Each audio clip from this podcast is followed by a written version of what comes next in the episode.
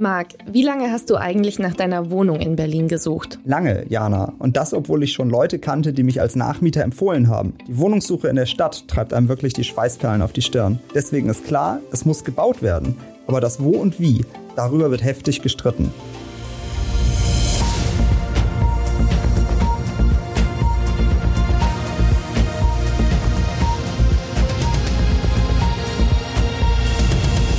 Und damit hallo und willkommen zu einer neuen Folge unseres Shortcasts Erklär's mir, ein Podcast der Berliner Morgenpost. Mein Name ist Jana Treffler und mir gegenüber steht mein Kollege Marc Hofmann. Wir widmen uns heute einem der wichtigsten Großbauprojekte in Berlin, im Blankenburger Süden im Bezirk Pankow. Marc, worum geht es dabei genau und woran scheiden sich die Geister? Es geht um nicht weniger als das derzeit größte in Planung befindliche Neubau-Stadtquartier Berlins mit bis zu 6000 Wohnungen auf einer 150 Hektar großen Fläche. Daneben gibt es allein im Bezirk Pankow in direkter Nachbarschaft weitere Großbauvorhaben. Zum Beispiel die Elisabethaue, das Quartier Buch am Sandhaus, Karo Süd und die alte Schäferei. Insgesamt könnten so mehr als 20.000 Wohnungen allein in Pankow entstehen. Das müssen ja riesige Flächen sein. Wo kommen die Grundstücke eigentlich her und kann das Verkehrsnetz so viele neue Bewohnerinnen und Bewohner überhaupt aufnehmen?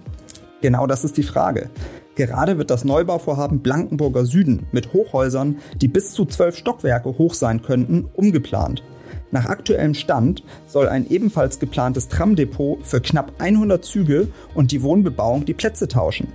Das heißt, die BVG-Anlage würde auf landeseigene Flächen am Blankenburger Pflasterweg ziehen und die Wohnungen in das jetzige Gewerbegebiet Heinersdorf. Bei letzterem hatte sich einer der Eigentümer gegen die bisherigen Pläne ausgesprochen. Okay, das hört sich nach einem Kompromiss an. Aber wo ist der Haken? Den gibt es tatsächlich. Es droht eine Zerstückelung des Wohnquartiers und Menschen müssten in direkter Nachbarschaft eines Straßenbahnwerks wohnen. Es gibt allerdings auch Vorteile. So erlauben es die Flächen, die Zielmarke von 6000 dringend benötigten Wohnungen weiter zu halten. Weil es sich um zumeist landeseigene Grundstücke handelt, könnte man hier Wohnungen zu besonders günstigen Mieten anbieten, argumentiert der Senat. Und wie stehen die Anwohnenden zur Planung? Mindestens kritisch. Denn bereits im Vorfeld hatte ein Zusammenschluss von 19 Bürgerinitiativen vor einer Überlastung der Verkehrsinfrastruktur gewarnt. Und auch Erfolge errungen. Die ursprünglich angedachte Platzierung des BVG-Betriebshofs mitten in der Erholungsanlage Blankenburg, wo Wochenendhäuser und Gärten hätten weichen müssen, wurde inzwischen gekippt. Immerhin. Aber was sagen Sie zu dem Tausch der Flächen?